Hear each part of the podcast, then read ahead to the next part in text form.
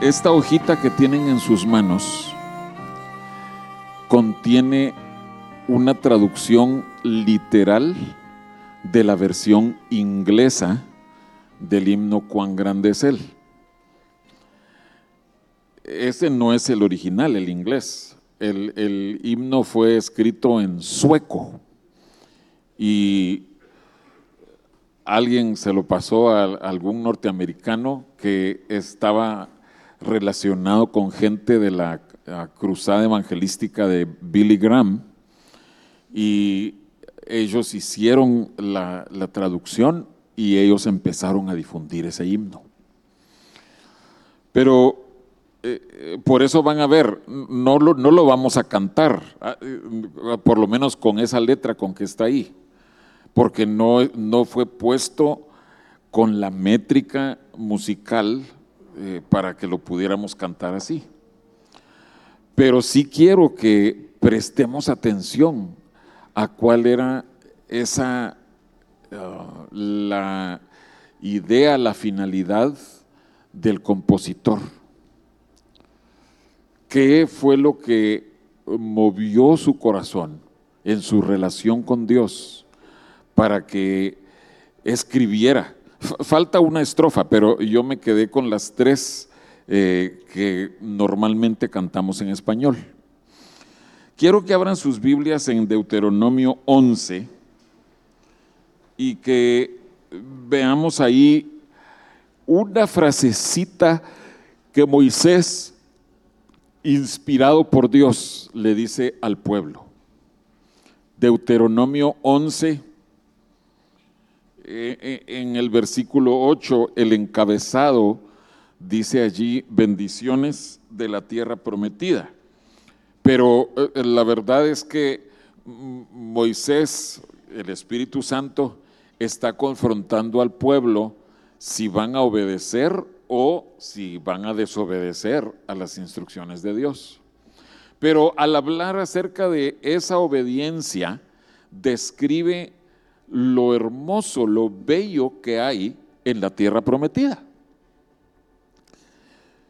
Y quiero que veamos lo que dice el versículo 12, Deuteronomio 11, 12.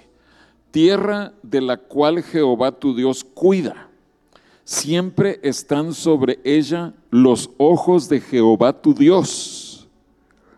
Y dice, desde el principio del año hasta el fin. Eh, en la Biblia de las Américas, esta, esta última frase dice así, desde el principio hasta el final del año. Y estamos llegando al final del año.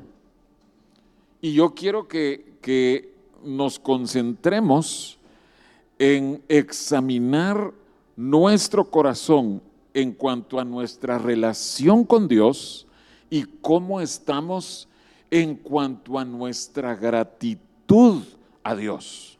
Y, fue bien bonito porque eh, cuando veníamos bajando de la casa para, para acá, veníamos platicando, eh, venía uno de nuestros hijos y, mi esposa, y en eso mi, esposa, sin saber esto, ni siquiera había visto es, esta hoja que tiene eh, el himno.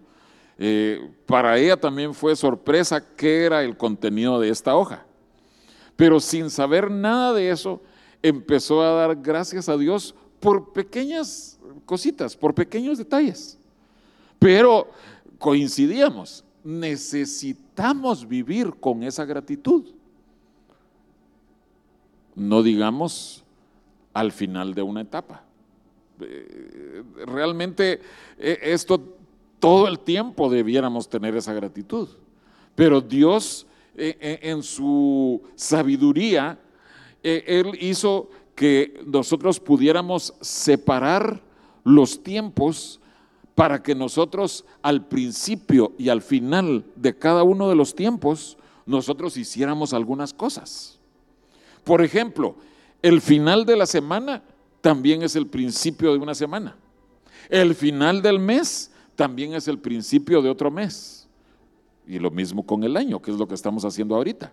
Pero al final de cada semana, digamos que llegamos, eh, yo sé que algunos cuentan la semana de domingo a sábado, pero mm, normalmente nosotros consideramos que el domingo es el último día de la semana y que el lunes ya empieza otra vez el ajetreo, ¿verdad? Pero pensémoslo de esta manera.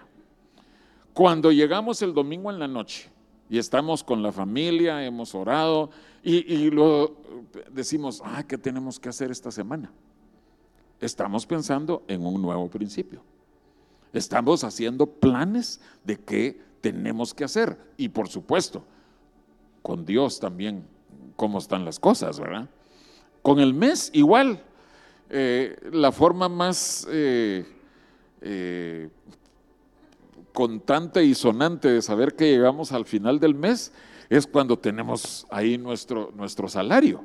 Claro, algunos ganan por semana, otros ganan por quincena, pero normalmente para el final de mes se juntaron bastantes recibos y damos gracias a Dios porque eh, llegó el, salario.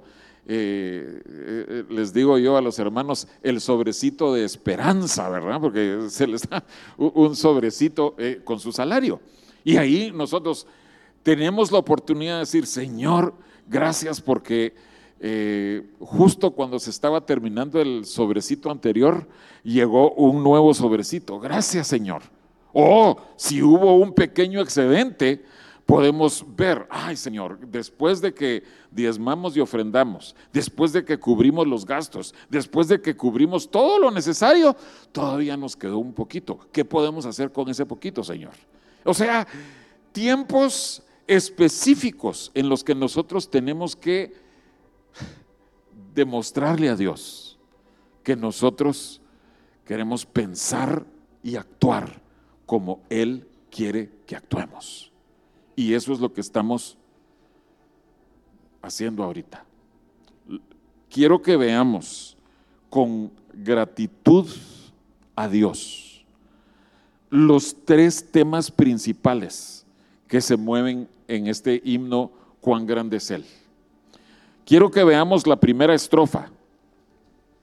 Eh, por favor, no piensen en, la traducción que nosotros cantamos, eh, española.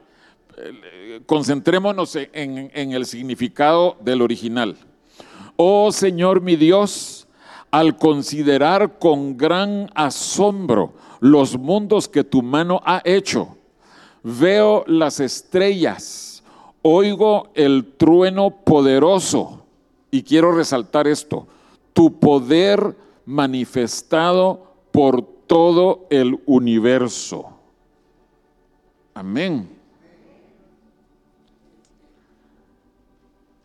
Miren, el Señor estableció que hubiera siete fiestas. Es parte del acercamiento o los acercamientos que el pueblo de Dios tiene que tener con Dios. No solo a principio de año, no solo a principio de mes, no solo a principio de la semana, sino que en esas fiestas tenemos que aproximarnos, acercarnos a Dios y en esas fiestas o en el significado de esas fiestas tenemos que comprometernos con Dios. Pero la última fiesta, y, eh, esto aparece allí en Levítico capítulo 23. Si quieren anotar ahí en el versículo 40, Levítico 23, 40. Ahí están descritas las siete fiestas, pero en el versículo 40 nos muestra con qué actitud se tiene que celebrar la última fiesta. Dice que tenemos que alegrarnos al final del año, a la salida del año. O sea, eh, eh, el, final de, esa etapa anual en, en los planes de Dios es que tiene que haber regocijo. Y una de las formas en que nosotros podemos manifestar ese regocijo es con esto que vemos en la primera estrofa. Tu poder manifestado por todo el universo. Y hermanos, déjenme decirles, eh, a mí me agrada tanto cuando veo que muchos de ustedes en, sus teléfonos, en sus celulares, eh, ponen ya sea amaneceres o atardeceres impresionantes. Me encanta. No respondo a cada uno, pero, pero yo digo, ay Señor, qué, cosa más bella. Yo, yo, no sé si ustedes disfrutan eh, viendo eso que publican algunos hermanos en sus celulares, pero eh, eso de ver el poder de Dios manifestado por todo el universo, tiene que llevarnos a cada uno a lo que dice el Salmo 8. Ustedes conocen ese salmo de memoria. Si podemos ir ahí, por favor.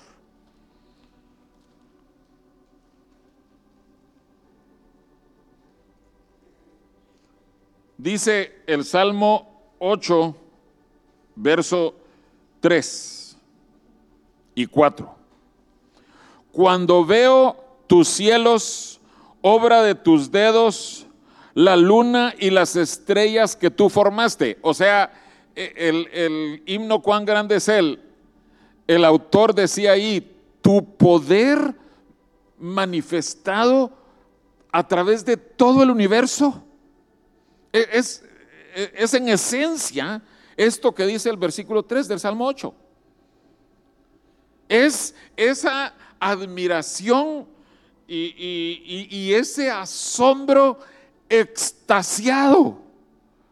Eh, no sé si, ustedes han visto que, que a veces salen unos colores que de dónde sacó el Señor esos colores. Pero eh, eh, fíjense, es interesante que si pintores eh, artistas pintaran esos colores, nosotros diríamos, ay no, e-, esos colores se ven muy artificiales. Pero vemos esas fotografías y sabemos que hermanos nuestros han tomado esas fotografías y sabemos, e-, esa es la realidad. Y, la cámara del celular no aprecia todo lo hermoso de esos colores que Dios hace. ¿Verdad, que sí es? Pero todo eso tiene que llevarnos a lo que dice el versículo 4. Todo tiene eh, esa razón de existir. Digo, ¿qué es el hombre para que tengas de él memoria y el hijo del hombre para que lo visites? A eso tenemos que llegar cada vez. Fíjense que eh, en, días recientes, en semanas recientes, yo no he estado mandando muchas fotografías matutinas. Y, eh, me imagino que algunos han de decir, ay, el hermano José se está levantando más tarde, entonces no alcanza a ver la salida del sol. Eh, miren, la verdad es que sí alcanzo a ver la salida del sol, pero el ángulo de nuestra casa no siempre está de acuerdo a la salida. Entonces, las nubes, eh, los celajes, eso se ve hermoso, pero no he logrado capturar una buena salida de sol. Pero, hermanos, creo que, como les digo, hemos aumentado nuestro nivel de aprecio por el sol, por la luna por las estrellas. Pero el compositor de este himno, él decía, tu poder manifestado a través de todo el universo. O sea, no solo los cielos. Tenemos que aumentar en nuestro aprecio por la creación de Dios, aún en nuestros cuerpos,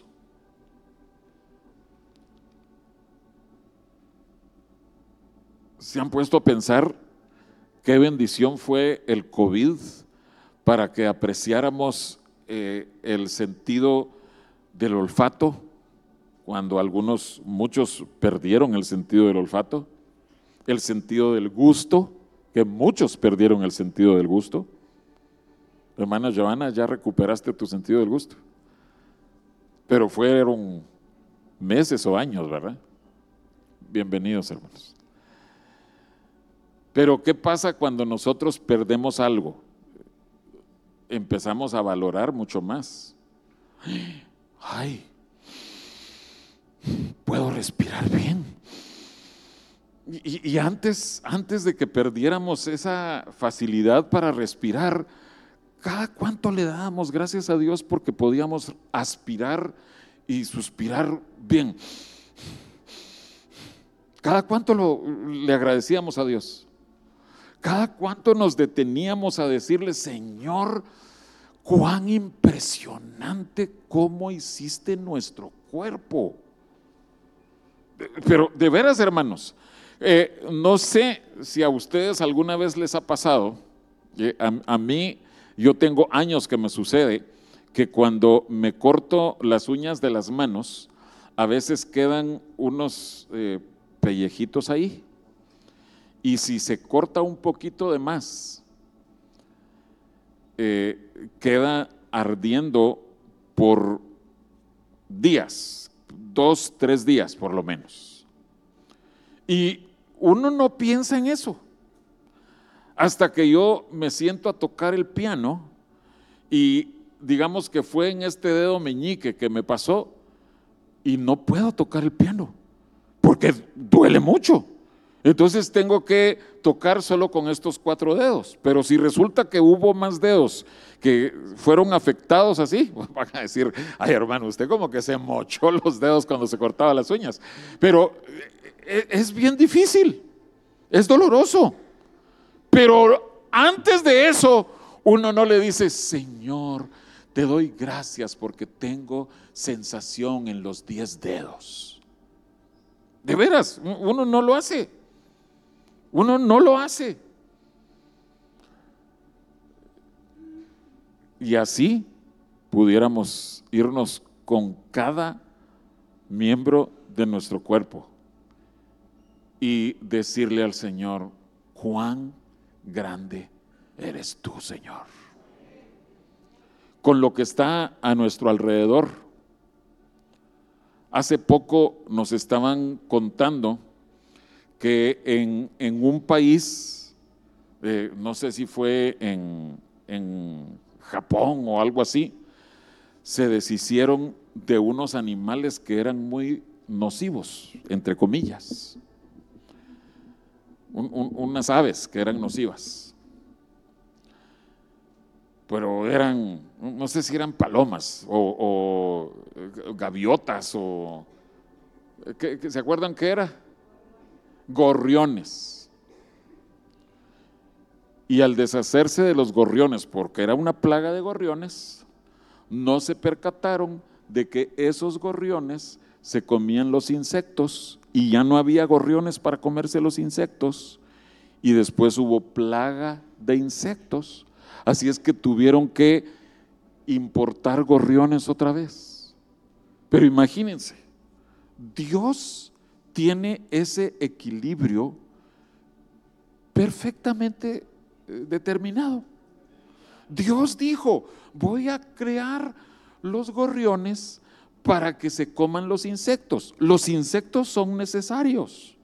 Yo, hermanos, créanme, yo no sabía que las lombrices son necesarias. Hasta que fuimos a un eh, museo de niños en Ciudad de México y entra uno en, un, como tronco, árbol, y ahí hay tierra alrededor, y ahí le demuestran a uno que los, eh, eh, esas lombrices, cuando van haciendo agujeros allí, perdonen hermanos, veo que la hermana está haciendo así, la hermana Marta, pero usted es maestra, hermana, usted sabía esto desde hace 35 años. Pero esas lombrices lo que están haciendo es oxigenando la tierra para que los árboles sean alimentados. ¿Quién ideó eso? el poder de Dios manifestado por todo el universo. Y cuando nosotros alcanzamos a ver eso, nosotros decimos, cuán grande es nuestro Dios. Amén. Segunda estrofa. Y cuando pienso que Dios, fíjense que en, el original inglés dice que no libró, no le dio oportunidad de liberarse a su hijo, his son not sparing. Yo puse aquí, no rescató, no libró a su hijo, mas lo envió a morir, apenas puedo asimilarlo. ¿Hace cuánto que no te detienes a pensar en tu salvación? Lo que se requirió para que tú y yo fuéramos salvos. ¿Puedes asimilarlo? ¿Puedes tú decir, ah, sí, sí, Jesús tenía que morir por mí, porque me ama? Ay, hermanos. Dice, Él en la cruz, llevando gustosamente mi carga, sangró y murió para quitar mi pecado. Cuando nos detenemos a considerar nuestra salvación, hermanos, la pregunta principal la, primerita pregunta que debe surgir de nuestros corazones es, Señor, ¿cómo pudiste tú salvarme a mí? Amén.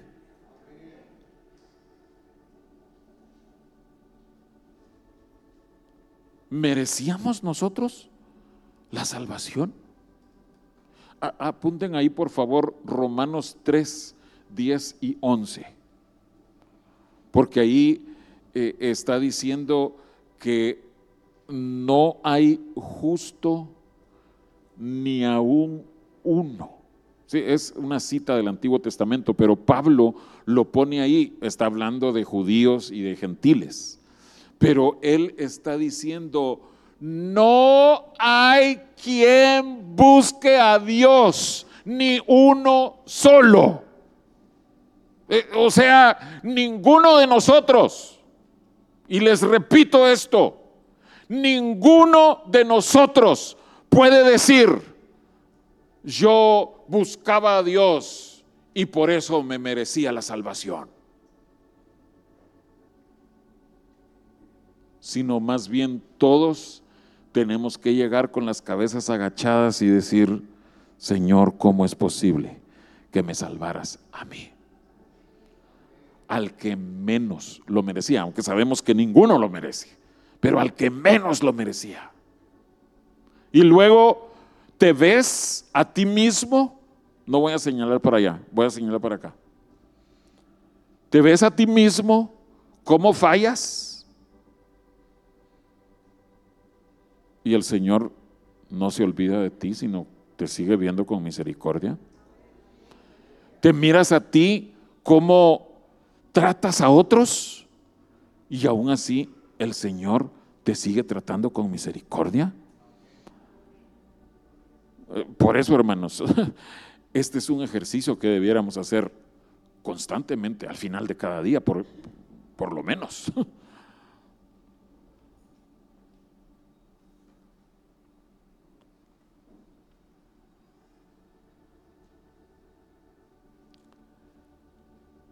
Si tú te sabes ese versículo tan famoso de Juan 3, 16,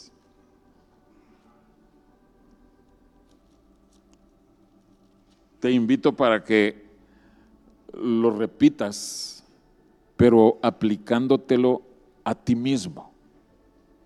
Es cierto, eh, porque de tal manera amó Dios al mundo. Sí, es cierto. Es la verdad más maravillosa. Pero si tú te atreves a aplicarlo a ti mismo, porque de tal manera amó Dios a, y llene cada uno ese espacio en blanco con su nombre. A cada uno que es salvo por el nombre de Cristo. A cada uno Dios lo amó y dio a su Hijo unigénito para que esa persona pueda creer, ser salva y tener vida eterna. ¡Wow! Eh, hermanos, eh, se aplica a cada uno. Y así de esa manera tenemos que aplicarlo. Es cierto, tenemos que extender la salvación a otros, pero primero reconozcamos esa salvación en nosotros y entonces le podemos decir a otra persona que, que es igual de inmerecedora que nosotros. Podemos decirle, Dios me salvó a mí, Dios te puede salvar a ti. Si hubo esperanza para mí, tiene que haber esperanza para ti. Y, la gente eh, al oír eso va a decir, ah, no, esos son eslogans publicitarios. No, hermanos, es la pura verdad. Si Dios tuvo el amor suficiente para amarme a mí, Él tiene el amor suficiente para amar a cualquier otro. Vayamos a Isaías 53, que es, es un pasaje que, que nosotros casi siempre lo, examinamos en la época de Semana Santa, ¿verdad? Eh, lo asociamos, porque sí, trata de la muerte del Cordero de Dios. Pero lo que quiero que veamos, Isaías 53, comenzando en el versículo 3. quiero que veamos que Él lo hizo todo por nosotros. Despreciado y desechado entre los hombres, varón de dolores, experimentado en quebranto, y como que escondimos de Él el rostro, fue menospreciado y no lo estimamos. ¿Listos? Ciertamente llevó Él nuestras enfermedades y sufrió nuestros dolores y nosotros le tuvimos por azotado, por herido de Dios y abatido. Mas él herido fue por nuestras rebeliones, molido por nuestros pecados. El castigo de nuestra paz fue sobre él y por su llaga nos fuimos nosotros curados. Todos nosotros nos descarriamos como ovejas, por eso él tuvo que morir. Cada cual se apartó por su camino, para mas Jehová cargó en él el pecado de todos nosotros. Angustiado él y afligido, no abrió su boca. Como cordero fue llevado al matadero y como oveja delante de sus trasquiladores enmudeció y no abrió su boca.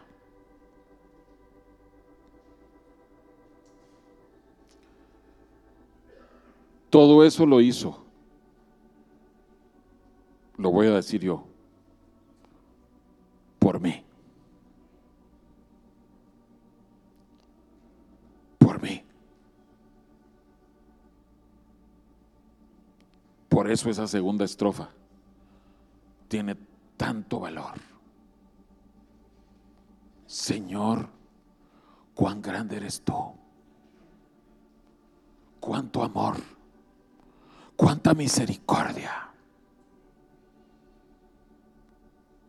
Cuánta compasión. Y, quiero unir esto con lo que hemos visto en mensajes recientes, que Él nos muestra su amor a lo más necio, lo más vil, lo más menospreciado. Y Él sabe que ellos lo van a agradecer. Si estamos conscientes de que no merecíamos eso.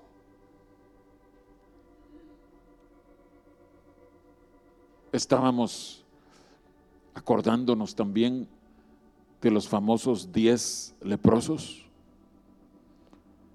Que el Señor esperaba que los diez regresaran a expresarle su gratitud. El Señor lo sabía todo de antemano. Y aún así los limpió a los diez. Aún así, el Señor nos ha salvado a nosotros. Pero Él está a la espera de que nosotros le digamos, Señor, gracias por tu gran salvación.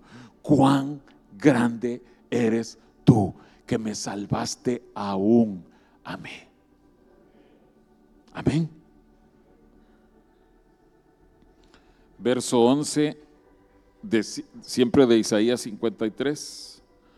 Verá el fruto de la aflicción de su alma y quedará satisfecho. Cuando él, el Señor, ve que nosotros llegamos con esa actitud de gratitud con Él, el Señor dice, valió la pena haber salvado a esta generación piadosa.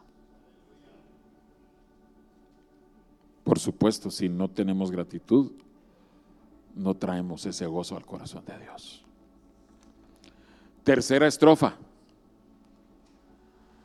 Cuando Cristo venga con gritos de aclamación y me lleve a casa, cuánto gozo llenará mi corazón. Entonces, y lo que quiero resaltar, me inclinaré en humilde adoración y allí proclamaré, Dios mío, cuán grande eres tú.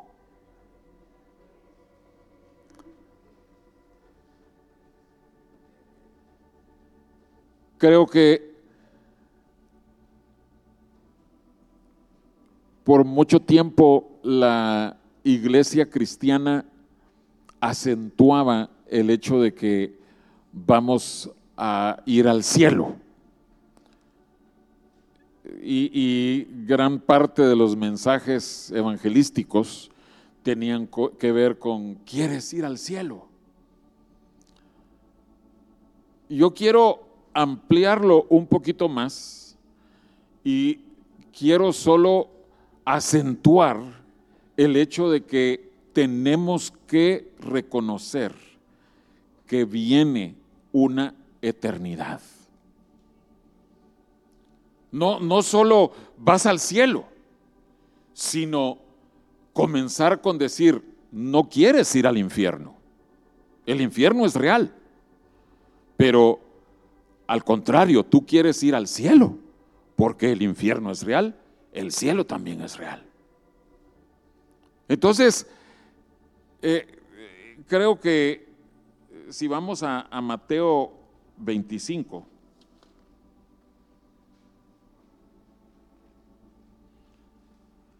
allí eh, en lo que ahí dice que es el juicio de las naciones, pero realmente nos interesa a cada uno de nosotros qué va a suceder. Todos conocemos este pasaje. Las ovejas y los cabritos. Las ovejas y los cabritos. Verso 34. El Señor les dice a las ovejas, venid, benditos de mi Padre, heredad el reino preparado para vosotros desde la fundación del mundo.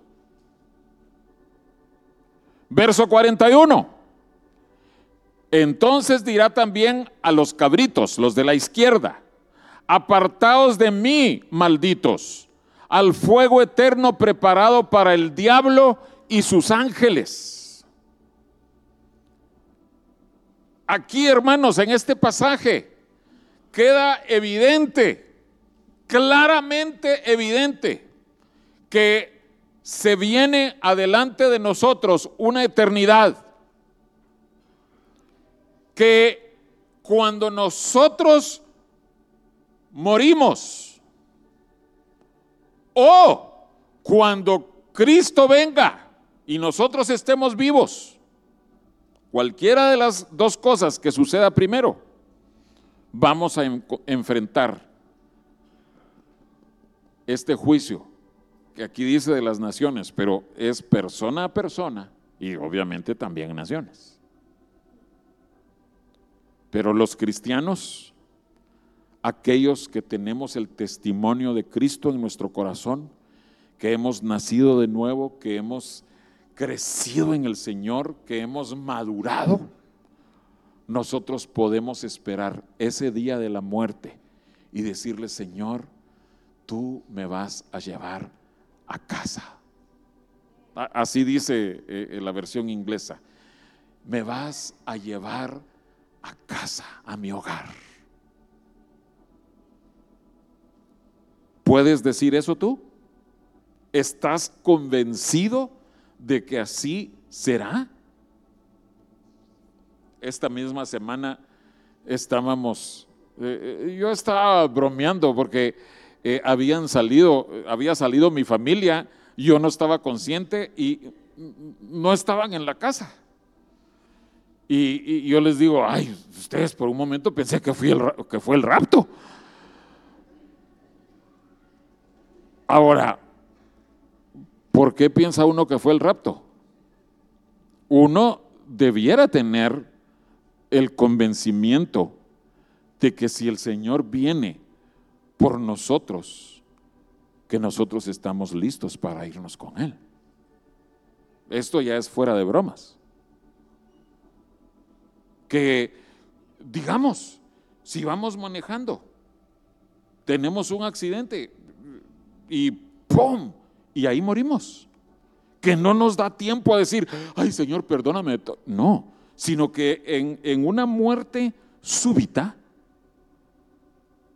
que nosotros inmediatamente vamos a estar con el Señor. Fuimos llevados a casa. Tenemos que vivir y cantar esto. En la versión que nosotros cantamos dice, cuando el Señor me llame a su presencia, al dulce hogar, al cielo de esplendor, le adoraré, ¿qué dice? Cantando la grandeza de su poder y su infinito amor. Pero no queda, no contiene este detallito que resaltamos aquí. Me inclinaré en humilde adoración. Hermanos, todos aquellos que han estado memorizando el Apocalipsis capítulo por capítulo.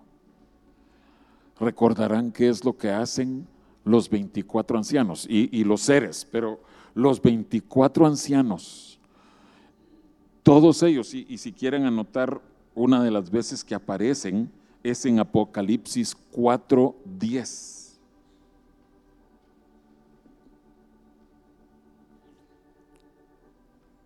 dice allí que ellos todos recibieron algún tipo de corona. La corona nos habla de autoridad, de un logro, algo que se alcanzó. Y dice que vienen los 24 ancianos y toda la eternidad están agarrando sus coronas, o sea, sus logros, sus grandes éxitos. Y agarran las coronas y las traen a los pies del rey de reyes. Eso es humilde adoración. Eso es decirle, Señor, yo reconozco que tú permitiste que yo alcanzara esto. Y todos tenemos algún tipo de logro. Todos, todos, todos. El Señor se encarga a todos los niveles de que nosotros alcancemos cosas, que tengamos éxitos, ni digamos de fracasos, pero en medio de los fracasos el Señor también nos da éxitos. Y entonces nosotros desde aquí, ahorita que estamos en esta tierra, tenemos que empezar con esa humilde adoración y decirle, Señor, esto que alcancé por tu gracia,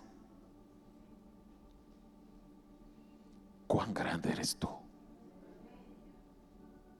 Mi corazón explota de emoción solo de saber que tú eres tan grande que me has permitido hacer esto, hacer aquello, hacer lo otro. Amén.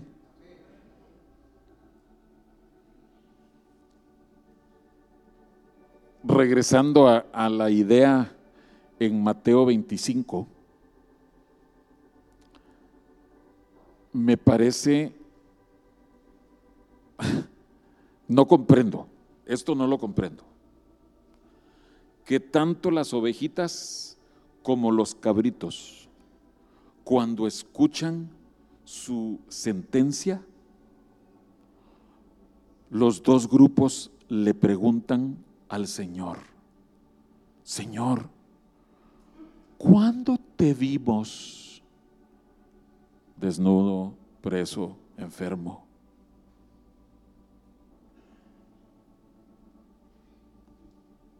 Eso tiene que sembrar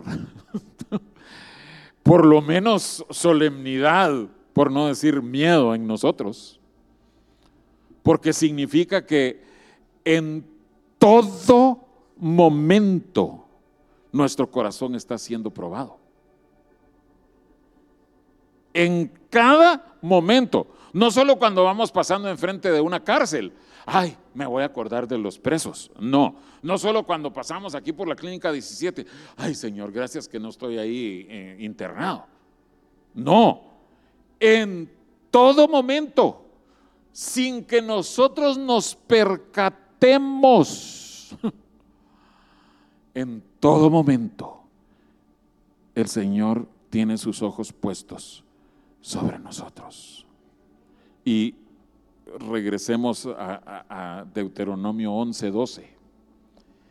En el principio del año y en el final del año. Estamos terminando 2023. Y dentro de una semana empieza el 2024.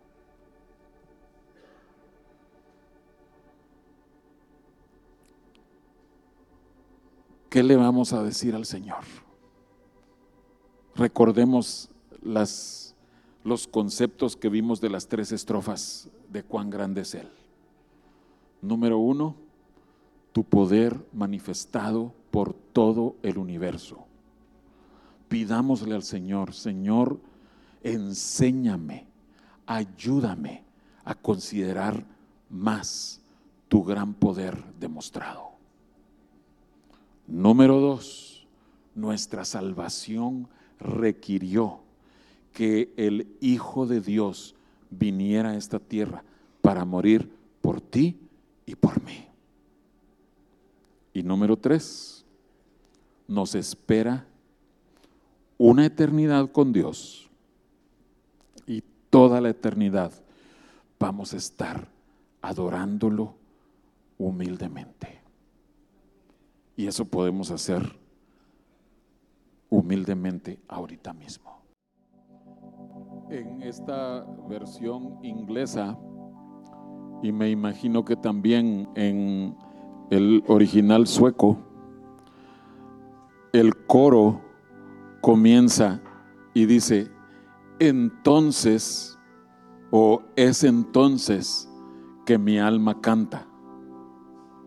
En otras palabras, por lo que acabamos de ver en la primera estrofa, entonces mi alma canta. Por lo que acabamos de ver en la segunda estrofa, entonces mi alma canta.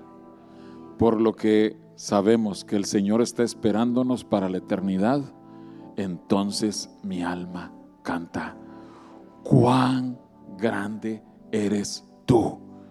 Y me gusta que va dirigido al, a, a Dios, no cuán grande es Él, sino cuán grande eres tú.